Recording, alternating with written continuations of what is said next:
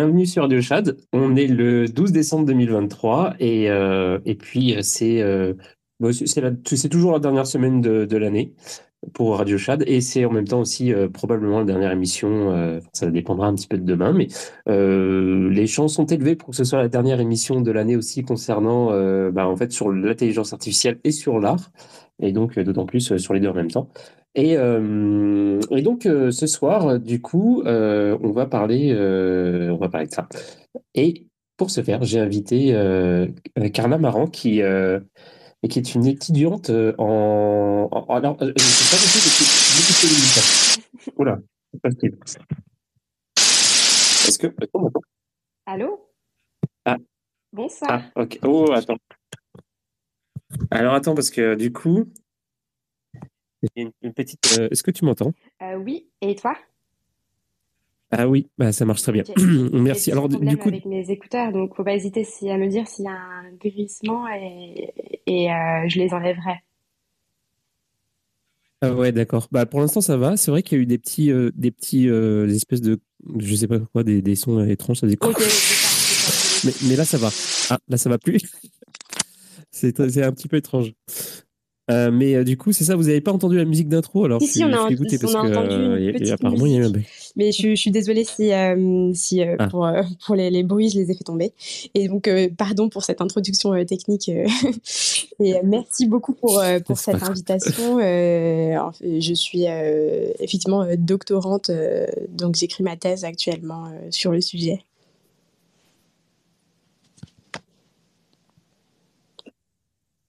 Euh, alors ça a coupé à la euh, fin. Pardon, je ne sais pas pourquoi. Euh, je disais, je, je, suis doctorante et j'écris ma thèse sur le sujet de, de, donc de l'art et de l'intelligence artificielle. Ok, oui, c'est ça. Mais il me semble que tu avais deux, comme deux formations en même temps. Euh, euh, c'est euh, c'est pas une enfin c'est pas une formation le deuxième aspect donc donc le, le, premier aspect donc le travail de, de, thèse de doctorat c'est on appelle ça une formation diplômante mais en soi c'est c'est déjà un travail de recherche hein. on écrit sa thèse en fait euh, de son côté. Après, on est plus ou moins, on est dirigé, hein, mais, euh, mais donc c'est plus un rôle de, de, conseil en soi et on écrit vraiment donc son, son travail. Euh, c'est son premier travail de chercheur en fait. Si, et, et à côté, je travaille pour un projet de recherche national. Donc c'est un projet de recherche qui est financé par l'Agence nationale de la recherche sur la, ce qu'on appelle la culture de l'intelligence artificielle. Donc c'est sur l'approche culturelle de l'IA aussi bien sur euh, euh, ses conditions de, développement, de création, donc les, le cadre culturel dans lequel elle est développée, que, euh, que dans les, les façons qu'on a de la représenter en fait. culturellement. Donc, donc c'est un travail à côté de, de, gestion à la fois scientifique, du projet, administratif, financière, etc. Et on est une soixantaine de, de chercheurs à travailler sur le sujet. Euh, et puis, je vous en parlerai euh, plus longuement si, vous le souhaitez. Ouais, on va, on va, euh, on va en reparler. en tout cas, très content de, te recevoir. c'est vrai qu'en général, en plus, on on n'a pas d'invité spécifiquement pour, pour le, la journée IA, parce qu'on fait des débats, bah, tous, les, les, tous les mardis, on fait des débats sur l'intelligence artificielle, sur son impact dans nos vies, dans nos sociétés, etc. Et, euh, et donc, du coup, ça, ça, c'est bien parce que ça va faire un petit, euh, euh, un petit peu de fraîcheur dans, dans, nos, dans nos discussions. Parce qu'on est toujours entre nous, puis on finit genre par revenir sur les mêmes, sur les mêmes trucs. Oh, on va tous mourir de toute façon. Bah, parfois, c'est aussi ça qu'on étudie, c'est aussi catastrophisme. voilà. Après, c'est pas le, c'est pas, c'est jamais le rôle des chercheurs de dire ce qui va se passer, ce qui est bien et ce qui n'est pas bien. Euh, les chercheurs ne posent jamais euh, la morale et euh, c'est pas notre métier. mais mais c'est mais en fait on va on va comment dire on va jeter la lumière sur, sur les façons qu'on va avoir d'aborder l'intelligence artificielle, que ce soit en étant particulièrement enthousiaste ou en étant particulièrement alarmiste. Euh, pour voir comment on en arrive à cette conclusion sur l'IA et ce que ça dit de la société en fait. c'est pas tellement que s'intéresser à l'IA pour s'intéresser à l'IA, c'est aussi utiliser l'intelligence artificielle comme une lunette pour comprendre d'autres ressorts de la société. Ok. Alors, c'est sûr qu'on va revenir là-dessus, mais un petit peu avant ça, j'ai euh, envie de, de, faire la revue un peu des, euh, des, outils qui sont, qui sont sortis cette semaine. Euh, est-ce que toi, tu regardes un peu l'actualité des, des différents technos, des différents outils, que ce soit, tu sais, tous les trucs, par exemple, que ce soit texte ou, tout vidéo, texte ou image, texte ou texte, etc. Alors oui, je me renseigne parce que je dois mener une veille, notamment sur le plan culturel, mais je serais ravie d'en savoir plus. Alors, il y, a beaucoup de, développement. en ce moment, c'est euh, euh, carrément fou. Euh, la, la, semaine dernière, la semaine d'avant, j'avais parlé un petit peu des, donc de, la technologie LCM, si je dis pas de conneries. Oui, c'est ça. C'est ce qui permet en fait d'économiser du temps pour faire du. du alors, c'est texte ou image, mais avec un, input visuel aussi. Euh, donc en fait, il y a plein d'outils qui sont sortis comme ça et qui permettent, euh, bah, tu dessines en fait, et, et, en même temps que tu dessines, tu as l'intelligence artificielle mm. avec euh, l'éclairage d'un prompt qui te fait une, adaptation de ton dessin, version plus jolie. Quoi. Et, ouais. et donc ça, c'était le truc qui faisait fureur ces deux dernières semaines. C'était voilà, le truc est sorti, tous les outils les, euh, toutes les applications qui faisaient un petit peu de, qui étaient un petit peu dans, dans ce genre de, sur ce, dans ce domaine-là, ils ont, ils ont intégré ces, cette tech euh, ben, dans, dans leur outil. Puis voilà, alors c'est, maintenant c'est, la compétition. Et, euh, et donc là, il y, a un truc qui vient, de, qui vient d'arriver, bah, c'est le. alors attends que je retrouve parce que je suis perdu dans mes onglets. c'est le texte ou. Alors attends. Vidéo? Je suis perdu. Mais oui, c'est ça, c'est la vidéo, mais alors attends. ah oui, voilà, c'est ça. parce qu'en même temps, il y avait eu aussi un truc qui a fait, qui était pas mal à la, bonne, à, la mode ces, ces, deux dernières semaines. C'était aussi le, euh, en fait, c'est pas nouveau. Ça existe déjà mm. depuis le upscaling. C'était quelque chose que, qui était quand même pas mal utilisé depuis, euh, depuis un petit moment. Mais euh, je sais pas pourquoi, tout d'un coup, euh, toutes les applications se sont mis à, en proposer parce qu'il y a Manifia, Manify qui a sorti un truc qui est considéré comme étant supérieur aux autres.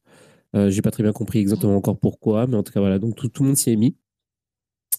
Et euh, le, le, upscaling, upscaling c'était euh, essentiellement pour l'image, pour en fait.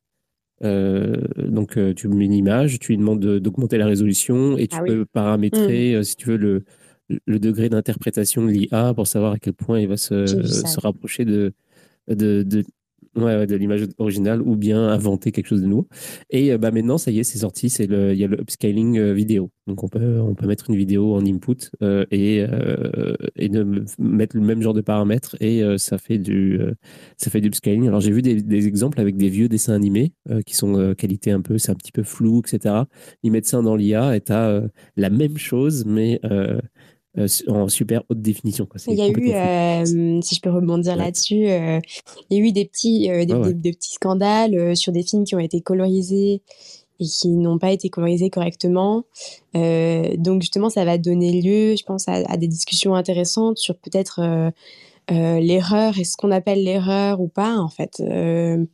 Enfin, des fois, les, erreurs de l'intelligence artificielle sont, intéressantes parce que ça pose la question de ce qui était correct. Ou par exemple quand on parlait du beau un tout petit peu plus tôt euh, de ce qu'est le beau en fait euh, souvent le beau c'est considéré comme euh, en tout cas j'ai vu beaucoup de rapprochements l'année dernière suite à ce fameux concours sur donc sur, le, qui, qui, soulevait le débat de d'une œuvre d'art générée par une IA il y avait cette question de, de est-ce que, est que l'image était belle?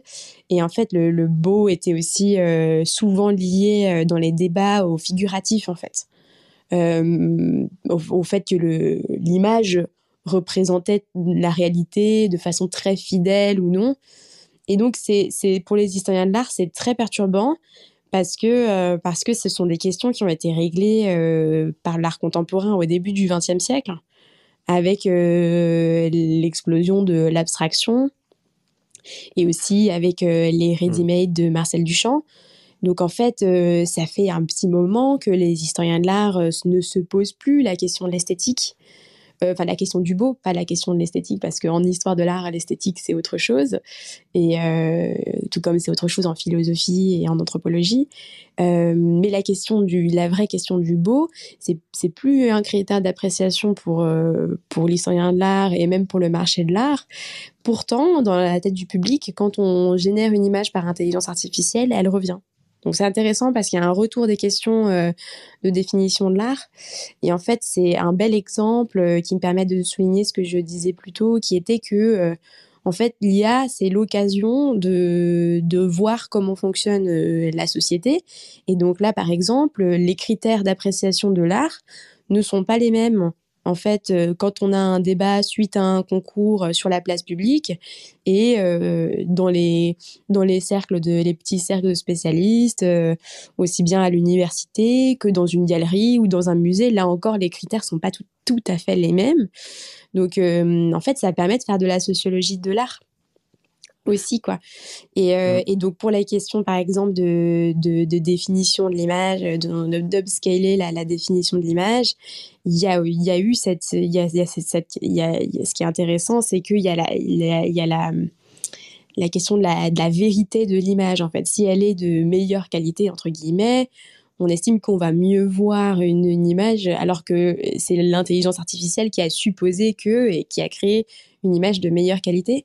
C'est la même chose pour euh, les, images colorisées euh, dont, je parlais. Et donc parfois, ça va forcément créer des, petites erreurs. Il y aura des petites erreurs. Et en fait, euh, il y a plusieurs personnes qui travaillent sur l'histoire contrefactuelle, donc Grégory Chatonsky, sur de s'imaginer notamment que qu'il y aurait pu avoir une autre histoire que l'histoire qui est présentée et que l'IA invente cette histoire alternative en fait. Donc par exemple, si on corrige une image en disant qu'on va proposer une image plus précise mais que la correction est pas bonne, on propose une, réalité alternative en fait. Oui, bah, c'est ça, qui est fou en fait, parce que jusqu'à maintenant, euh, avoir une, euh, image de, de, meilleure résolution, c'était euh, quelque part, c'était comment dire, c'était quelque part, c'était quelque chose de. Euh, j'ai oublié le mot. Mais euh, c'était quelque chose. C'était, on était plus proche. On était plus proche de la vérité en fait. On était euh, plus proche de, de la réalité. Je suis pas tout à fait sûre de ça parce que. Enfin, je pense pas. Je pense qu'en fait, il faut le. Je pense qu'en général, oui. Mais je pense qu'il faut le mettre en perspective aussi là encore avec l'histoire où par exemple, il y a eu des manipulations de photos. Il y a eu beaucoup de manipulations de photos avant l'apparition de l'intelligence artificielle. Alors j'avais un exemple euh, l'autre jour, ah bah, j'avais un exemple euh, il y a pas longtemps, euh, j'étais dans un atelier d'ethnographie, enfin pour, c'est une formation qu'on donne aux doctorants pour pour vérifier qu'ils restent éthiques dans leur, leurs ateliers d'ethnographie. Et, donc, en fait, on, parlait des entretiens, de faire des entretiens avec des, des dans mon cas des artistes et dans les cas d'autres doctorants, d'autres personnes et de restituer ces entretiens et de donner des preuves de recherche dans notre, dans notre travail. Et euh, Alain Chenu, qui était le, sociologue qui, qui, animait ce, débat, nous expliquait qu'il y avait un anthropologue euh, début XXe siècle, il me semble, premier quart, euh, qui était qui était allé voir donc les personnes qu'à l'époque on appelait les, les Esquimaux et qu'aujourd'hui on appelle des Inuits.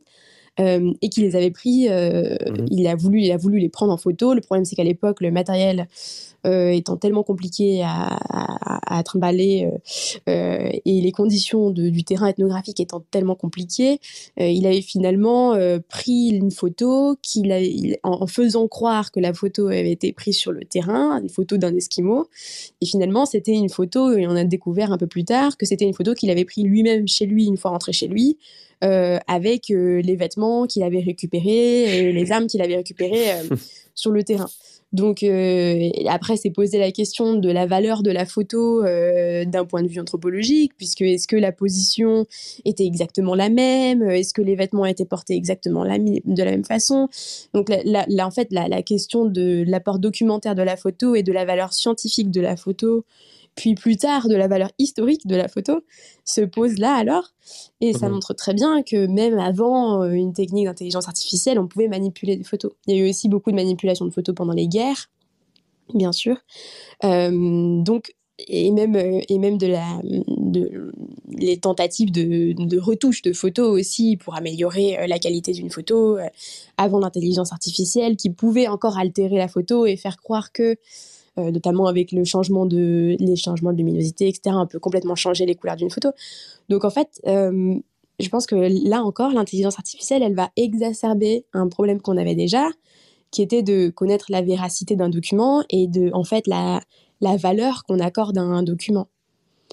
Où euh, j'ai jamais eu de traces, euh, j'ai jamais eu la ressource euh, bibliographique de, cette information, mais je me rappelle que qu'en formation, quand j'étais plus jeune en licence d'histoire de l'art, il y avait une professeure de communication de Sorbonne Université qui nous expliquait que quand la photo était apparue, la photo avait moins de valeur que le dessin, tout simplement parce que le rapport au dessin n'est pas le même, il n'était pas le même que le rapport à la, photographie. En fait sur les champs de bataille pendant la guerre, euh, la photo étant quelque chose de relativement nouveau et de, peu utilisé par, euh, euh, le grand public, on préférait encore avoir recours au dessin parce que c'était la technique qu'on avait toujours utilisée. Et donc en fait ça, ça nous ramène à un philosophe qui s'appelle Simondon, euh, qui parle du mode d'existence des, objets techniques, qui dit que les, les objets techniques ont plusieurs façons d'exister. Et en fait, c'est vrai que la confiance qu'on accorde aux objets techniques, on a tendance à croire qu'elle est évidente alors qu'elle est culturellement euh, imprimée en fait. C'est parce qu'on choisit d'avoir plus confiance dans un algorithme que dans un humain euh, qu'on pense que, euh, que l'algorithme sera forcément plus juste que l'humain ou l'inverse, en fait. Donc c'est quoi les critères sur lesquels on se base pour donner plus de confiance Par exemple, si on donne une photo, euh, une vieille photo justement, euh, bah, disons mm. de la guerre, puisqu'on est, est sur ce sujet-là, euh, à, restaurer, qu'on le donne à un, humain, à un spécialiste de la restauration ou à une, à une, IA, on, va donner quoi comme critère à, l'IA pour qu'elle respecte Parce qu'en fait, il y, a une dimension herméneutique en fait. C'est genre comment on respecte le truc d'origine, est-ce que à quel point on va dans la création, etc. Et comment on fait pour pour savoir en fait c'est quoi la bonne pratique, qu'est-ce qu'il faut faire, tout. Finalement, faut, faut euh, comment dire, faut essayer d'insuffler à l'IA une espèce de réflexion philosophique par rapport à, à l'objet qu'on lui donne. Je pense pas, je pense pas. C'est juste que je pense qu'en fait, il faut que nous, quand on l'utilise, c'est-à-dire que si on décide de faire ça, de faire cette comparaison, il faut qu'on ait conscience de des biais euh, aussi bien de l'humain qui va restaurer que euh, de l'intelligence artificielle qui va qui va travailler sur la photo. Et donc, dans les deux cas, les biais sont différents. Mm. Bien sûr, dans l'intelligence artificielle, ça va être le paramétrage, ça va être le, le, dataset, ça va être les données sur lesquelles elle va s'appuyer. Euh, et dans le cas de l'humain, ça va être euh, les données que, que cette personne a en tête, euh, les techniques qu'elle a en tête, ce qu'elle a lu. C'est pas si différent en réalité. Mais, mais je pense que dans les deux cas, il faut avoir un regard critique, tout comme exactement comme quand un chercheur produit quelque chose, euh, il a parfaitement conscience que lui-même est biaisé et, et, euh, produira jamais quelque chose de complètement neutre et le lecteur va le lire en ayant conscience qu'il a une vision des choses, euh, même si elle est soutenue par une série d'arguments et par une méthode très cadrée. C'est toujours pareil. Et en fait, le truc, c'est que l'intelligence artificielle, elle, est, aussi biaisée que, enfin pour moi, elle est aussi biaisée qu'un humain voire plus. Mais tu vois, je pense qu'on est doomed mhm. quelque part parce que j'étais en train de me dire, bon, bah, en fait, oui, pour la photo, euh, c'est assez simple au final. Il suffit de. Il suffit d'alimenter euh, l'IA avec euh, suffisamment de photos mhm. du même type, etc. Éventuellement même, même avec du metadata mhm. qui permet d'augmenter encore sa pertinence, etc. Je me suis dit, ok, ça, ça c'est euh, ok, ça c'est bon. Euh, L'IA elle est meilleure. Euh, après, j'essaie de, de, de, comment, de réfléchir à, un cas où vraiment l'humain ne pourrait pas être remplacé. Et, et, je pensais à ce truc-là. alors, en, en, musique, il y, a des, il, y a des, il y a des problèmes. des fois, on a, on a des œuvres où, en fait, on n'a pas, tout, on pas toute la partition. Mm.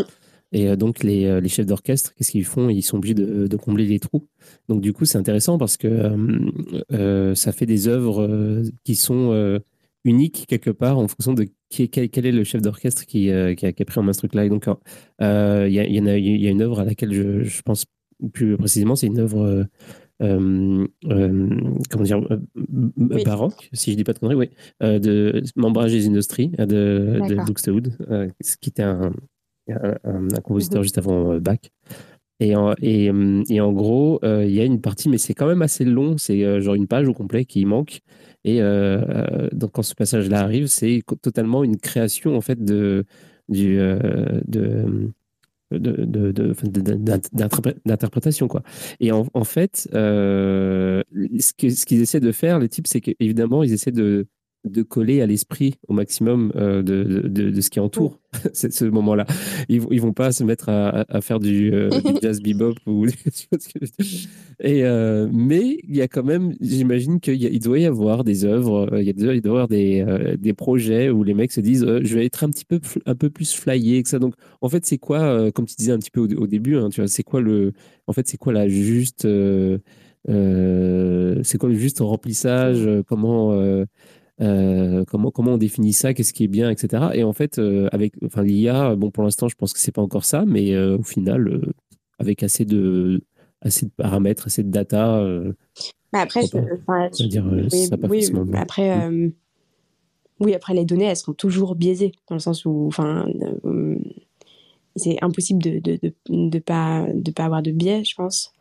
c'est une illusion, en fait, mm. de penser qu'on peut être neutre si les, sciences humaines et sociales ont essayé d'être neutres pendant, des années, des années, finalement ont décidé d'abandonner le projet dans les années 70, euh, c'est pas possible. Mais après, avec les, données, c'est un peu différent encore. Je pense qu'on peut pousser vers une neutralité déjà, c'est important qu'on le, fasse. Et après, bah, pour, la musique et pour cette question-là euh, que j'avais effectivement vu passer et qui est, qui est absolument passionnante, euh, je suis pas sûre qu'il y ait de justes réponses. En fait, euh, on saura jamais. Euh, on, saura jamais ce qu'aurait été cette partition si elle avait été euh, terminée, quoi. Et donc quelque part, est-ce que c'est pas la richesse que, justement aussi de, de, de ce trou-là, de, que de que, que de voir le remplissage et de voir comment chacun interprète ce remplissage? Mmh. Ouais, complètement. Après, c'est ce que, ce que je me disais euh, rapidement en tête, c'était que je me dis, oh, ok, ben, en même temps, euh, ce travail-là, ça demande, si tu veux faire quelque chose de, de, fidèle, de cohérent, ça demande un certain travail de recherche de l'auteur, de, enfin, du, du compositeur. Qu'est-ce qu'il faisait à cette époque-là C'était quoi, tu vois, genre, quel était son style en général, mais aussi, est-ce qu'il était dans une période où il faisait plus, plus ce genre de choses, plus ce genre de bref, toutes sortes de, de choses que l'IA ne fait pas mm. forcément, mais peut-être qu'à un moment donné, l'IA le fera. Peut-être un jour. c'est ça que je me dis en fait. C'est possible, c'est possible. Ouais. Mais en tout cas, euh, ouais, alors tout ça, c'est. Euh, bon, alors du coup, ouais, on sait ça, on s'est on, on s'est un peu étalé sur, euh, sur le mm. upscaling, mais en gros, c'est vrai que c'était c'était pas mal. Alors, il y, a maintenant, il y a de toutes sortes de trucs. Il y a euh, un, un, outil qui vient de sortir qui fait du texte ou euh, AR, ah donc euh, texte ou réalité augmentée. Ouais. Donc tu, tu, peux mettre un filtre sur, ta, sur, ton visage en fonction de ce que tu tapes dans le prompt. c'est quand même. Ça s'appelle Shader pour ceux qui sont intéressés. apparemment, c'est possible. Alors ça, c'est vraiment anecdotique, mais je vais quand même en parler. apparemment, c'est possible maintenant de d'utiliser euh, des, images générées par intelligence artificielle euh, dans son téléphone de la même manière que, euh, que les smileys et les, les, gifs de Jiffy. maintenant, si, si vous le téléchargez pour, sur iOS ou Android, l'application qui s'appelle Microsoft Swift Keyboard, ça rajoute une euh, comment dire un, onglet à côté de des trucs là euh, sticker gif euh, smiley et, et, voilà et vous pouvez taper un prompt et puis insérer une image n'importe quelle image dans, ouais, dans conversations. j'avais absolument aucune idée de ça. J'essaie. Ouais, je, je, suis à la pointe des nouveautés qui servent à rien mais c'est quand même intéressant. Je suis sûre qu'il y a des utilisations très alors il y a d'autres ça, ah ça viendra. Ouais. Non, non c'est sûr. Moi, j'ai euh, malheureusement pas, pas assez de temps pour, euh, pour essayer de trouver euh, les trucs. Mais c'est fou parce qu'en fait, euh, souvent, des, des, outils d'IA, j'en vois passer tout le temps, tout le temps, tout le temps. Et à chaque fois, je, me, je suis. je suis super impressionné par toutes les possibilités que ça ouvre mais en fait, euh, j'ai pas le temps, je fais juste des trucs de merde et après je fais, ok, c'est bon, je, je l'ai euh, essayé. Mm. Et après, je vois des, euh, des, gens hyper créatifs qui font des trucs, qui imaginent des, des emplois vraiment très spécifiques. je fais, oh putain, ça c'est bon, j'aurais tellement avoir aimé cette idée. oui. Bah oui, c'est le problème. En plus, ça va tellement vite que c'est très difficile de travailler dessus parce que, parce que justement, on n'est jamais à la page et qu'en fait, quand on veut prendre un petit peu le temps de de se concentrer sur quelque chose, le temps de faire quelques recherches, surtout quand on est historien, on, essaye de remonter quand même un peu en arrière, euh, donner une profondeur historique au truc et voir s'il y a vraiment une nouveauté ou pas. Euh, ben là, à peine on a eu le temps de travailler sur ça que le lendemain, il y a déjà quelque chose d'autre qui est sorti. Donc, euh, c'est vrai que c'est un vrai challenge de travailler là-dessus pour ça. ah ouais, mais c'est vrai. D'ailleurs, c'est vraiment totalement une question que j'ai envie de te poser. Comment, comment tu fais pour pour euh, faire un travail qui, euh, genre un, travail de, bah, que ce soit dans, dans, ton travail de recherche avec, euh, comment il s'appelle, mm-hmm. Culturia, ou alors dans, dans, le cadre de ton, de, de, de ton doctorat, comment comment tu fais pour keep up en fait? C'est des trucs long, long terme et, tout d'un coup, tu travailles comme un sujet qui, qui change qui évolue euh, de, jour en jour, en mm. fait comment, comment, comment, ça se passe? Euh, bah, C'est une excellente question. c'est une question euh, à laquelle ma, réponse ne me satisfait pas du tout. alors, pour Culturia, moi, je fais simplement une petite veille qui est donc qui est surtout culturelle donc sur sur toutes les dimensions par exemple la, grève des, des, acteurs m'a beaucoup intéressée voilà donc là c'est simplement se, se, se, maintenir informé avec toute une série de newsletters d'un peu partout, euh, dans la mesure du possible. Euh, mais, mais, voilà, c'est assez léger, sachant que tous les, tous, les, tous les chercheurs qui travaillent sur ces questions se renseignent aussi de leur côté, donc, et, que, et que nos projets avancent de notre, de notre côté. maintenant, pour ma thèse de doctorat, c'est une excellente question parce que, en fait, j'ai une approche qui est un peu controversée chez les historiens, c'est-à-dire que je fais de l'histoire du temps présent. Euh, donc l'histoire du temps présent, c'est l'histoire en général des 30 dernières années. Et en fait, c'est un courant historique euh, qui a été développé euh, surtout à Sciences Po dans les années 90 et qui propose de revenir sur les 30 dernières années en partant du principe que les sources sont disponibles, sont nombreuses, puisqu'on a encore les, personnes, les personnes sur lesquelles on travaille sont vivantes en général euh, accessible en fonction du sujet. Et donc, on peut faire des entretiens, on peut faire de, ce qu'on appelle de l'histoire orale. Donc, euh, discuter avec ces personnes pour, euh, pour mieux connaître leurs réponses à nos problématiques et à nos questions. Et en général, l'histoire du temps présent, elle a aussi cette particularité de s'intéresser aux dernières années et d'aller chercher dans les années précédentes, en fait, donc dans mon cas, dans toute l'histoire de l'art qui, qui qui, euh, précède au XXIe siècle que j'étudie, euh, des réponses euh, pour savoir si les questions qu'on qu'on aborde et qui nous paraissent nouvelles sont vraiment nouvelles ou sont des questions en fait qui ressortent de façon cyclique, des débats qui ressortent de façon cyclique dans nos cultures. Donc il y a déjà ce, parti-là, donc j'ai décidé de partir de 2001 et de m'arrêter aujourd'hui en fait. Donc c'est vrai que au bout d'un moment, c'est posé la question avec ma directrice de thèse. Je lui ai demandé, je lui ai dit mais est-ce que vous pensez que je devrais arrêter euh, en 2022 euh, parce que ça devient euh, épuisant Et en fait.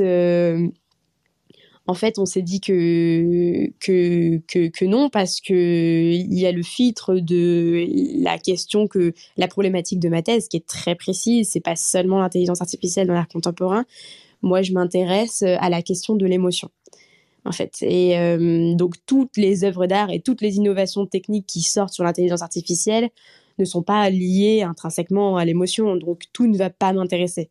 En réalité, il y, a, certaines choses qui vont m'intéresser et d'autres pas. Donc euh, je vais filtrer euh, ces, choses qui m'intéressent. Et, et puis je vais garder ce qui me permet de démontrer, de faire ma démonstration en fait. Je vais pas avoir besoin de, faire, euh, de couvrir exhaustivement euh, toutes les œuvres qui ont été produites par l'intelligence artificielle et qui parlent d'émotions pour répondre à ma question. Je vais avoir quelques exemples assez forts qui vont suffire à soutenir ma thèse et ça, ça suffira quoi. Mais c'est vrai que ça demande d'avoir l'œil assez ouvert. Et pour être un peu moins flou, je vais peut-être vous parler rapidement de, de la question que je pose dans ma thèse. voilà, pour, que ce soit un peu moins, un peu moins fou. donc, donc, euh, pour faire simple et, rapide, euh, en fait, euh, je travaille euh, sur l'histoire de l'art et l'histoire des émotions. Donc, l'histoire des émotions, c'est un courant historiographique, là aussi récent, dans les années 90, qui étudie l'expression émotionnelle. Et en fait, c'est les historiens des émotions pensent que l'expression émotionnelle, elle est différente en fonction de la période historique, comme elle est différente en fonction de la zone géographique. Je parle de l'expression linguistique ou alors l'expression par euh, les gestes ou alors aussi l'expression par des œuvres, par exemple. Et donc, euh, les historiens des émotions, ils se sont surtout euh, intéressés aux mots qu'on utilisait pour exprimer les émotions. Et ils ont fait des, des, études, notamment surtout au Moyen Âge, pour voir et pour montrer que les mots qu'on utilise dans une certaine période ne sont pas les mêmes que dans une autre période, non seulement parce qu'on n'a pas les mêmes façons de parler, mais aussi parce qu'on n'a pas du tout les mêmes normes. On va, il y a, des, émotions qu'on va exprimer dans un contexte et pas dans un autre. Et ces normes-là ne seront pas les mêmes au Moyen Âge euh, qu'au XXIe siècle.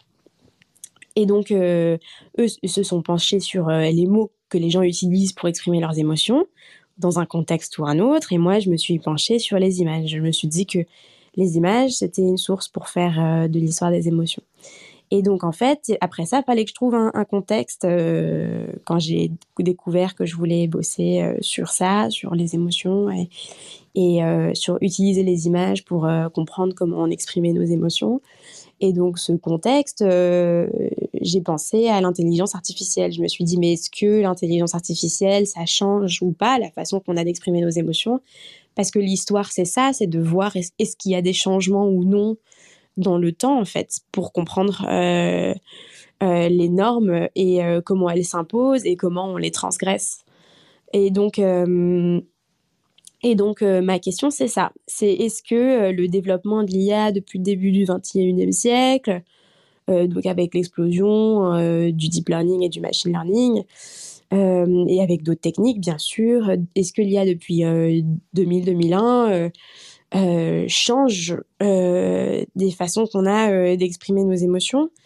Et donc, je vais voir des artistes et je vais regarder leur travail et, et, et, voir si c'est si c'est vrai ou, non, si ça change ou pas la façon qu'on a de voir les choses. Et donc, j'ai trois axes pour l'instant qui, qui, qui, me permettent d'explorer la question. Le premier, c'est les représentations de l'intelligence artificielle plus que, plus que les usages de l'IA. Euh, et donc, euh, est-ce que ah, justement, euh, est-ce qu'on va la représenter comme un fantasme, comme quelque chose d'extraordinaire qui nous arrive, ou est-ce qu'on va la représenter comme quelque chose de dramatique qui viendrait mettre un terme à l'humanité Et donc, quand j'étudie ces modes de représentation, ben, je vais voir euh, quel code on va utiliser. Donc, par exemple, euh, la série Black Mirror m'intéresse énormément euh, parce que c'est l'humour british, l'humour noir british par excellence, qui va en fait utiliser l'intelligence artificielle comme un contexte, mais qui très souvent va jeter la lumière sur des vices plutôt humains plutôt que à la, place de, au lieu de, de simplement blâmer la technique.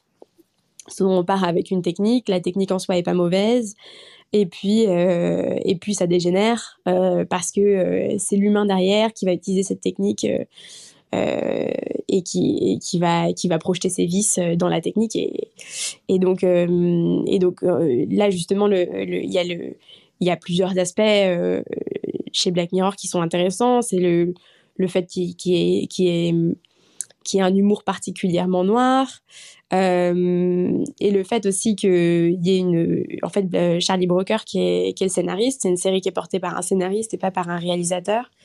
Euh, Charlie Brooker explique que très souvent les gens venaient les voir et leur disaient bah, votre épisode c'est réalisé en fait. Donc ça aussi c'est intéressant parce que on dit on dit parfois que que l'intelligence artificielle c'est un des rares domaines où l'art prédit l'avenir en fait. Donc, donc ça, ça donne une position à l'artiste qui, est, qui est intéressante puisqu'il est, il est parfois comparé au futurologue en fait. donc, donc voilà, ça c'est un, premier aspect. Le deuxième aspect, c'est qu'il y, a des, il y a des artistes qui utilisent des IA dans leurs œuvres, mais dans leur processus créatif, cette fois-ci pas dans le système de représentation, pour parler de, des nouvelles façons qu'on a d'interagir entre humains. Donc euh, émotionnellement, par exemple, on peut avoir euh, euh, de nouvelles interactions, notamment grâce avec nos réseaux sociaux et les algorithmes euh, qui vont nous suggérer tel ou tel contenu. Euh, par exemple, les chambres d'écho qui vont parfois euh, encourager la colère pour encourager les interactions sur les réseaux et pour, pour faire en sorte qu'on reste plus longtemps sur les réseaux. Donc ça va créer plus de colère, donc ça va créer, ça va créer plus de, de, polarisation politique, etc. Des fois, il y a des artistes qui vont s'emparer de ces sujets-là et qui vont créer des œuvres là-dessus. Pour en fait, ils vont utiliser l'IA pour étudier comment nous, euh, on évolue émotionnellement les uns avec les autres, mais aussi euh, pas seulement d'humain à humain, mais aussi entre l'humain et le non-humain. Il y a, beaucoup d'artistes qui utilisent l'IA pour réfléchir euh, au rapport avec l'environnement, au rapport qu'on entretient avec, avec l'environnement. Donc là encore, c'est un rapport émotionnel parce que il y a tout un courant philosophique qui se développe en ce moment et depuis un bout de temps avec par exemple des philosophes comme Baptiste Morisot qui disent qu'il faut développer une nouvelle sensibilité à la nature, une nouvelle diplomatie à l'égard de la nature, comme il dit. Et donc, euh, donc ça aussi, c'est un changement émotionnel parce que ça, c'est carrément un changement ontologique, pour reprendre euh, certains philosophes. En fait, il, s'agit de changer le regard qu'on pose sur, euh, sur le non-humain. Donc ça aussi, c'est l'intelligence artificielle peut nous aider à le faire. Et, euh, et, si on pousse ce sujet-là, on arrive à la troisième euh, partie, la troisième, le troisième type d'œuvre qui m'intéresse, ce sont les œuvres où on projette de l'humain sur les œuvres. Par exemple, il y, a des, il y a des personnes dont le métier, c'est d'être concepteur d'émotions. Donc, c'est de créer des robots et de développer ces robots ou ces, et ces intelligences artificielles pour qu'elles aient l'air le plus humaines possible en fait. Donc, euh, hmm. par exemple, il y a des personnes qui ont été, dont le job, euh, c'était euh, de donner de l'humour à Alexa. Ou alors, il y a des personnes dont le travail, c'est de rendre un robot physiquement le plus humain possible pour qu'ensuite, quand il interagit avec, avec, avec son public, le public lui prête un maximum d'humanité, quoi. Et donc, c'est pour moi, ces personnes-là sont très intéressantes et ces créateurs-là et créatrices-là sont très intéressantes parce que, euh, parce que euh, en fait, elles vont projeter euh, leur définition de l'humain et du sensible sur ces machines. Ce qui, ce qui définit l'humain, l'émotion, le, le, sensible, la créativité, pour moi, n'est pas la même chose que pour une personne d'une autre culture. En fait. Donc, bah justement, mmh. c'est là que l'IA, c'est c'est euh, une excellente source pour comprendre euh, les différences culturelles. Par exemple, euh, bah, je parlais avec un artiste français qui a développé un robot qui dessine. c'est un artiste qui s'appelle Patrick Tresset, qui est très intéressant. Et pour lui, son robot qui dessine, il n'est pas du tout créatif. il m'a dit que pour lui, euh, c'était juste euh, un outil comme un autre et que même si c'était très impressionnant et que oui, ça faisait partie de son œuvre, euh, cet, aspect impressionnant et cet aspect très théâtral, c'est même justement, l'œuvre est presque une pièce de théâtre en fait, parce que le, public est tellement étonné par la capacité du robot à dessiner que, que l'artiste en joue, alors que pour lui, ce n'est qu'un outil. Donc il va même rendre son robot le plus humain possible pour tromper euh, son public, mais c'est une façon de jouer avec son public, puisque lui-même dit ce n'est qu'une machine. Et quand on compare cette vision de la créativité avec une autre, on s'aperçoit que finalement, euh, la, définition de la créativité est très, très instable. On pourrait la comparer par exemple avec un artiste qui s'appelle euh, Lionel Moura. ces deux artistes-là été exposés dans l'exposition euh, Artistes et robots euh, qui avait été organisée par euh, Laurence Bertrand d'Orléac, qui est ma directrice de recherche en 2018. il me semble que c'était au Grand Palais. Et donc Lionel Moura, lui, il fait des petits robots qui portent un feutre et qui dessinent, qui se déplacent avec des roulettes sur une, toile. Donc ça n'a pas une forme anthropomorphe comme les, robots de Patrick Tresset qui, eux, ont un bras mécanisé qui, qui dessine ce que perçoit leur caméra. Et donc ces petits robots qui se déplacent sur une toile, en fait, ils se déplacent l'un par rapport à l'autre. C'est-à-dire que l'artiste, il a codé ces robots pour qu'ils aient à peu près la même intelligence que les fourmis ou que les abeilles c'est une intelligence euh, collective en fait euh, qui fait que euh, les actions de l'un vont être conditionnées par les actions de l'autre. Donc le robot A se déplace en fonction du mouvement que vient de faire le robot B et vice versa. Ah ouais, ça s'appelle du swarm quelque chose, je sais plus le nom exact. Et ça a un nom en français, mais j'ai pas le, j'ai jamais le mot sur, j'ai toujours le mot sur le bout de la langue. Euh, et euh, je, je, je, le tape là pour voir si je, si je peux le, le retrouver. Euh, mais non, non, j'ai pas le, j'ai pas le mot. je, Ouais, mais c'est ça qui est chiant, tu vois, de parler avec des humains comme toi. C'est que si, si, si tu avais été un robot, ça aurait été beaucoup plus rapide. Exactement. Mais bon, en tout cas, il a codé euh, ses robots sur l'intelligence des insectes et il a écrit un manifeste qui dit que selon lui, euh, la créativité, euh, c'est euh, quelque chose qui, qui se partage en dehors de l'espèce humaine et qui peut se retrouver chez les insectes par ce processus de travail collectif. Quoi. Et, mmh. et, de son côté, quand j'ai demandé à Patrick Tresset, mais mais bah, pour lui, euh, quelle, était la définition de la créativité Lui m'a dit euh, que pour lui, c'était l'intention. C'est-à-dire que euh, il m'expliquait qu'il parlait d'un dessin préhistorique et ce dessin préhistorique faisait un zigzag en fait. Et il me disait que c'est précisément le zigzag, ça peut pas être un dessin qui peut être qui, qui va être fait euh, par erreur par un humain. Ça peut pas être euh, juste un trait, euh, j'ai un stylo dans la main et je fais un trait sur le mur à côté sans faire exprès. Le zigzag, ça marque forcément une intention. Et donc pour lui, c'est ça, c'est l'intention. Et donc là, on a affaire à deux définitions qui sont culturellement marquées et qui montrent bien que la créativité, c'est un objet anthropologique en fait. C'est quelque chose qui va varier en fonction du, du contexte culturel dans lequel on évolue. Et dans les deux cas, l'intelligence artificielle hmm. aura servi à le révéler. Voilà, je suis désolée, j'ai été un peu longue. non, non, mais c'est très bien.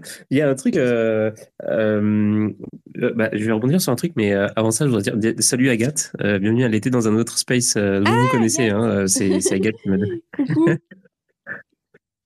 Et je vais te faire monter si tu veux, Agathe. Et puis salut aux autres aussi, évidemment. Euh, donc, si vous voulez, euh, si vous voulez participer à la discussion, n'hésitez pas à me demander le rôle de speaker. Euh, et qu'est-ce que je veux dire? Ouais, alors c'est ça. Tu parlais tout à l'heure de du robot qui fait qui fait des œuvres et que l'artiste jouait un petit peu de ce de ce truc-là, de de de, de, de l'étonnement. de comment dire je sais pas je sais pas quel mot utiliser pour ça mais le fait que les gens étaient assez euh, impressionné par euh, par le fait qu'il y a, qu'une espèce de forme euh, mm. se, se, se, déplace et euh, agisse d'elle-même pour pour dire quelque chose etc et j'imagine que ça doit être assez ça doit être assez impressionnant et, et justement j'ai pensé à ça et pas plus tard qu'aujourd'hui quand j'ai vu une publicité pour une moto mm-hmm. avec full self driving alors annoncé, je sais pas si c'est euh, vrai en, effet, mais genre euh, en tout cas c'était annoncé comme comme tel. Et la, la moto ressemblait énormément à d'ailleurs la moto dans Akira. Donc je me suis dit oh, j'ai tellement envie d'avoir un truc comme ça. Mais le truc c'est que c'est ça, je me suis dit, je regardais en fait comment il le faisait, euh, comment il faisait, comment il déplaçait la machine, comment il la guidait avec avec la voix, les gestes et tout.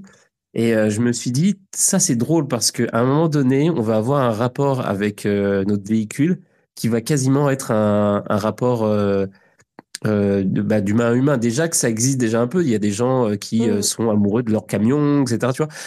Mais là, ça va être encore pire parce que l'objet va te va t'écouter, va, va, va, te répondre. Tu vois, genre, va interagir avec toi d'une manière qui sera de plus en plus organique. Et, et ça, ça nous ramène à des bah, des films comme Heure, etc. C'est c'est on est en plein dedans ce, ce délire de l'émotion en fait parce qu'on va développer une, de l'émotion totalement pour des machines. Oui, oui, oui, c'est bah, super intéressant parce que bah, là, là, en fait, euh, Patrick Tristesse, qui, ce qu'il a, ce en fait, il a, il a joué avec sa machine pour qu'elle ait l'air euh, la plus humaine possible. Par exemple, elle prend des, des photos euh, des personnes qu'elle portrait, qu'elle dessine, en fait. Et elle va baisser la tête, puis lever la tête, regarder la personne, puis rebaisser la tête. Alors qu'en réalité, elle a besoin de prendre qu'une seule photo et après, elle peut dessiner complètement le portrait parce qu'elle elle a, le, elle a un code qui lui permet de dessiner. Mmh. Euh, mais en fait, c'est ce, cette mimique de baisser la tête, lever la tête, prendre son temps pour dessiner qui va la rendre humaine. C'est elle mime l'imperfection euh, pour que euh, le public se dise ah bah elle dessine comme un humain en fait. Et il y a une autre œuvre qui montre bien à peu près. Tu parlais de la, subjectivité qu'on a avec nos machines, la, comment, à quel point on est proche. Il y a une, œuvre que j'aime beaucoup euh, d'une artiste qui s'appelle euh, Lorraine McCarthy. Elle, est basée à, LA. Et l'œuvre s'appelle euh, Someone. Et en fait, elle imagine une version humaine d'Alexa. Donc, en fait, c'est pendant deux mois en 2019, il y a quatre personnes qui se sont installées dans une pièce et qui ont remplacé Alexa. Et donc, euh, des volontaires, euh, des personnes euh, qui, chez qui on a installé un programme, utilisaient cet Alexa humain en ayant conscience que c'était un humain ou une humaine derrière, derrière le programme et pas, une, et pas juste une, une, IA. Donc, ils demandaient d'allumer ou de baisser la lumière ou d'allumer ou de baisser la musique. Et donc, ça, change, ça permettait de réfléchir quand même à la place en fait, qu'on donne à ces agents euh, conversationnels euh, dans, nos, dans nos vies et déjà à la forme d'intimité qu'on a avec elle quand même. Euh, après, effectivement, ça, en fait, la, la question sur la voiture, par exemple, comment on s'attache à son camion, etc., c'est tout à fait ça. Le, le c'est tout à fait la, tout à fait lié au mode d'existence que, je mentionnais un peu plus tôt. Euh, qui, sont un outil philosophique pour euh, montrer que la technique existe de plusieurs façons. Elle peut exister comme un outil, mais elle peut aussi exister dans notre intimité, elle peut aussi exister dans nos émotions, etc. etc. Et, et ça, par exemple, euh, il y a eu un livre de Bruno Latour au début de... Enfin, avant... avant qu'il soit... Enfin, il était connu déjà, mais, mais c'est un peu plus tôt dans sa carrière ce qui s'appelait euh, Aramis, et c'était sur euh, un métro parisien qui n'a jamais vu le jour. C'était un projet de métro, et en fait, euh, il, il, est allé faire une étude anthropologique de, du projet de métro, et il a montré quels étaient les rapports à la technique, les différents rapports à la technique dans ce projet de métro euh, euh, des personnes qui étaient impliquées dedans. Quoi. Donc il n'y a pas euh, uniquement, effectivement, il n'y a pas uniquement l'intelligence artificielle, il y a des gens qui vont être très attachés à des objets techniques qui ne sont pas du tout intelligents. Hein. Même les, poupées artificielles, je crois qu'on en a parlé un tout petit peu plus tôt. la majorité des poupées ne sont pas intelligentes, ce sont des poupées qui n'ont pas du tout de de qui n'ont pas du tout de, de, de, comment dire de, de, bots euh, intégrés en elles par exemple mmh. et, euh, et, pourtant ça suffit pour que euh, y ait toute une population c'est plutôt fréquent plus au Japon qu'en France d'après le travail d'une anthropologue qui s'appelle Agnès Jarre ça suffit pour que des gens leur prêtent une subjectivité où vous allez avoir des gens qui vont avoir des poupées chez elles et qui vont les habiller et qui vont euh, leur parler et avoir un quotidien avec ces personnes-là, enfin avec ces personnes avec ces poupées-là, et, euh, et, leur prêter une subjectivité. Ouais. en fait, c'est pas uniquement le, le c'est pas uniquement euh, lié à l'intelligence artificielle. Il y a plein d'objets à qui on prête une subjectivité au quotidien. dans notre culture, ça se fait de moins en moins, mais ça se fait aussi dans beaucoup de cultures. Et il y a un anthropologue qui s'appelle Denis Vidal, qui a écrit un livre qui s'appelle Aux frontières de l'humain, qui réfléchit à cette question-là et en fait il compare, il compare les IA et les robots euh, à ces terrains anthropologiques. Lui, il a travaillé sur des poupées en Inde et l'utilisation de ces poupées dans des rituels et comment on prêtait une personnalité, une subjectivité à ces poupées. Et il compare ça avec euh, le rapport qu'on peut entretenir avec un robot ou avec une IA. Et en fait, c'est cette question de prêter une âme à un objet. Elle a aussi été traitée par euh, d'autres anthropologues qui sont proches euh, de Denis Vidal, Emmanuel Grimaud, euh, Philippe Descola aussi, Anne-Christine Taylor, dans une exposition qui a eu lieu au Quai Branly. Si ça vous intéresse, je conseille d'aller voir le, catalogue d'exposition et qui s'appelait Persona étrangement humain. Pourquoi ça s'appelait Persona? Parce que perso la, persona, justement, c'est l'âme, en fait. C'est la, la, conscience qu'on va prêter à quelqu'un et c'était sur euh, cette expo, c'était précisément, ça, ça, rassemblait tous les, enfin, une série d'objets auxquels on a prêté une subjectivité. Ce sont des objets qui sont pas, euh, qui sont, qui sont pas forcément des IA, euh, qui, ne trompent pas l'humain de façon, par, par les technologies dont on parle aujourd'hui, mais par d'autres façons qui ne le trompent pas forcément d'ailleurs, parce qu'il y a aussi euh, un choix de croire que cet objet a une subjectivité. Donc euh, là, on parle presque du domaine du religieux, en fait, et de la croyance. Et c'est pour ça que je parlais d'ontologie un peu plus tôt, parce que par exemple, l'animisme japonais, euh, c'est très difficile à définir et c'est pas toujours le meilleur outil. Mais, mais pour rester simple et pour, je dis ça très grossièrement, euh, c'est le fait de, prêter une âme euh, aux autres objets, aux autres animaux, aux autres végétaux. Bah, ça, c'est un excellent exemple d'une c'est pour ça, enfin, d'une autre façon de vivre et d'une autre façon de, voir le monde, qui, est beaucoup plus propice effectivement euh, à une relation plus fusionnelle avec l'intelligence artificielle. Ouais, bah justement, plus, plus, plus fusionnel, mais aussi beaucoup plus dangereuse. Je pense qu'on va avoir d'énormes problèmes euh, à cause de ce truc-là dans le futur. Mm. Euh, je vais, je, vais passer la parole à, euh, à, Agathe. Ouais, ouais, salut Agathe, ça va Je suis désolée parce que je passe deux secondes. Désolée, Sobé, mais je passe deux secondes, je dois, je dois partir. Du coup, je vais être très très rapide. Coucou Carla, vraiment contente de voir que du coup, bah, ça a eu lieu. Tu, tu es venue sur Radio Chat. et bah, merci. Et, hyper intéressant. Et j'avais juste une petite question, parce que là, tu parlais d'une mm. exposition. Mm. Et là, j'ai vu qu'il y avait euh, jusqu'au début janvier une expo euh, à, Paris. Alors, je sais plus trop où c'est, mais sur euh, les identités. J'ai l'impression que ça surfe un peu aussi avec cette idée du fait qu'avec le numérique, on a plein de, de personnes différentes, enfin de personnes, personnages, identités.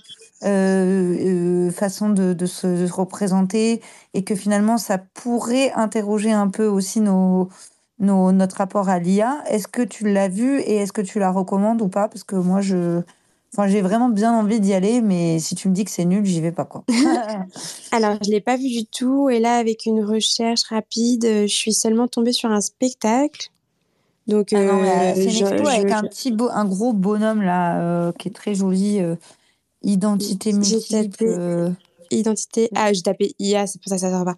Exposition. Euh, déjà, c'est. Où est-ce que c'est? C'est à Paris. Euh, Identité. Euh, est un autre. Ah, ah oui, ah mais oui, mais oui, mais c'est ah oui, oui, c'est la Biennale d'art contemporain. Ah alors oui, alors c'est la Biennale Nemo, donc c'est la Biennale des arts numériques. et donc, donc c'est l'exposition tous les deux ans, c'est au 104. Oui. Euh, nos personnalités multiples oui, oui, à l'ère numérique. Oui, oui, c'est ça, c'est ça. Et donc, euh, donc alors moi, je n'y suis pas encore allée, mais euh, je sais que c'est une biennale. et donc, j'ai suivi les deux dernières biennales. Et celle-ci, c'est le troisième volet d'un cycle qui s'est déroulé donc en trois biennales. Euh, donc en six ans. Euh, et donc, en fait, le premier volet s'intéressait à l'archéologie euh, du numérique, donc en fait, c'est-à-dire aux usages du numérique et des, questions liées à l'intelligence artificielle dans le temps. le deuxième volet, je crois, a été plus axé sur le présent. Et là, ils essayent de, de, conclure un peu, donc notamment avec la question des identités. Et, donc, moi, les deux, éditions précédentes de la Biennale, je les avais trouvées absolument formidables. Donc, je vais aller à la troisième, à ce troisième volet et je pense que je ne serai pas déçue non plus parce qu'en général, les artistes qui étaient exposés à la Biennale Nemo étaient quand même étaient excellents, très intéressants et beaucoup d'entre eux font partie de mon corpus d'œuvres d'art. Donc ah, euh, oui, bah, en général, euh, le 104, euh, c'est quand même c'est un très beau lieu qui, qui, croise plusieurs, qui croise plein de médiums différents. En plus, il y a souvent des plein de danseurs dans l'entrée. Je trouve ça formidable qu'il y ait, qu justement qu'on lie la, la, danse avec les arts plastiques déjà dans un seul espace. Et ensuite, je trouve que le commissariat d'exposition est très bon, où les œuvres sélectionnées sont toujours très intéressantes. Les cartels sont bien développés. Euh, on comprend bien le sujet des œuvres. Euh, sans non plus euh, nous perdre dans un flot d'informations complètement flou, parce que c'est des fois difficile avec l'art contemporain. Donc, je ne l'ai pas encore faite, mais je pense que je peux raisonnablement dire que, en général, c'est du bon travail. Ok, bah écoute, merci beaucoup. Je pense que je vais y aller. Moi, c'est un sujet euh, surtout dans les cryptos, je trouve qu'on se présente sur plein d'identités différentes euh, qui, qui, qui, me parlent euh, beaucoup avec le pseudonymat, etc. et puis l'entrée fracassante de l'IA dans nos vies mm. le justifie aussi. Donc, je suis désolée, j'aurais adoré discuter plus avec vous, mais je dois vraiment aller. Merci Radio Chat, j'ai réécouté le replay aussi, parce que j'ai raté tout le début. Et bah, désolé Sobé pour t'avoir bypass. Et merci Carla. Merci à toi. merci d'être venu. Ciao. Ciao, Et euh, bah, du coup, euh, Sobé, euh, ça va? Oui, oui, bien sûr. D'ailleurs, remerciement, merci. J'apprécie que l'intervenante m'ait cité bon nom, mais elle m'a pas, elle m'a pas non plus coupé, coupé la parole. Mais c'est agréable. Merci pour ta politesse. Euh, qu'est-ce que je voulais dire? Je ne sais pas. Je, suis montée parce que je trouvais ça très intéressant. Alors moi, je suis pas de votre génération, manifestement. Euh, je le remarque par vos interventions, mais c'est très intéressant. Et euh, c'est ce sujet qui est très intéressant, c'est l'art digital versus l'art traditionnel, en somme, si j'ai bien compris. Hmm. Un peu. Alors oui, c'est c'est pas un versus dans le sens où l'un peut tout à fait euh, être euh, en harmonie avec l'autre, mais oui, c'est ça. En fait, c'est-à-dire que mais oui, c'est c'est c'est ça en fait, j'essaie de voir s'il y a vraiment un versus. D'accord. Oui, non, euh, ou si c'est ou si, si on est dans une continuité ou pas. Oui, d'accord. Merci. Oui, merci. moi, je l'avais entendu comme ça, le, juste le titre, hein, simplement le titre. Oui, oui, oui. D'accord. Alors, je n'ai évidemment pas la réponse, bien entendu, bien entendu. Euh, je n'ai que des questions et en plus, je suis totalement novice. Alors, moi, je suis old school dans le sens où je, je, suis plus âgée que vous. Donc, euh, j'ai, je, je, je pense que j'ai une, une moindre euh, connaissance, donc, de, surtout de l'art numérique. Après, le numérique, ça va, hein je check, hein. Euh, je bosse avec des ordinateurs et tout, mais surtout sur le sur l'art numérique, euh, euh, j'en ai pas et je suis pas je suis pas fermée à, à, l'idée. Il n'y a pas de d'opposition. Je me dis juste que l'art, enfin en ce, que, en ce que moi je ressens, hein, ce que j'ai compris dans à la fois dans, dans mon éducation traditionnelle, j'entends ma personne, et dans ce que j'ai appris moi en cours. Mmh voilà. Après, je ne vais pas raconter ma vie, mais bon, mais peu importe. Euh, euh, euh, il y a force nécessairement dans l'art. On a, on a toujours, même dans la, je commence par l'art traditionnel, c'est celui que je connais, hein, dans l'histoire de l'art. Voilà. Mmh Tout bonnement, une évolution. cette évolution, elle est marquée par, par la création. La création, la création évolue. Voilà. Donc, euh, euh, oh, j'arrive, j'arrive, j'arrive pas à, synthétiser ma pensée. Ma pensée. Euh, ce que je veux dire par là, c'est que dans l'histoire de l'art, la création a évolué. Donc, ce que je voulais dire, c'est que elle évolue aujourd'hui, elle évolue et elle évoluera avec l'IA. ça, c'est une évidence. Voilà. Mmh il est, enfin, pour moi, il n'est pas question de dire pour ou contre. C'est comme ça, point ligne. Tout comme dans l'histoire de l'art. Hein. Il y a eu des événements. Non, oui, voilà, peut-être, mais c'est mon opinion. Hein. Je parle pour moi. Voilà. Euh, donc. Alors, juste, euh, je ne veux pas t'interrompre, mais est-ce que euh, si jamais tu as une question ou quoi, est-ce que euh, tu peux arriver au point parce que, en gros, c'est ah. parce que, euh, en, gros, en fait, euh, je crois que Carla doit partir depuis trois minutes déjà. Je sais pas à, quel bah, point tu es, flexible. Je peux, tout à fait écouter la question.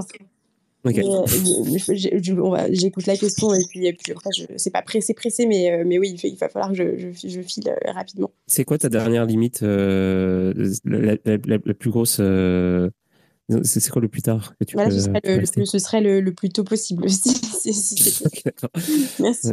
Mais je, je, vais tout à fait, je, je peux, je peux répondre à la question. J'attends, j'attends juste, euh, j'attends d'entendre la fin du, du propos et, et je répondrai avec plaisir. S'il y a une question, si ça se trouve, c'est juste un commentaire. Absolument, il n'y avait pas de question, c'était juste un ah. commentaire. Ah oui, oui, non, mais c'est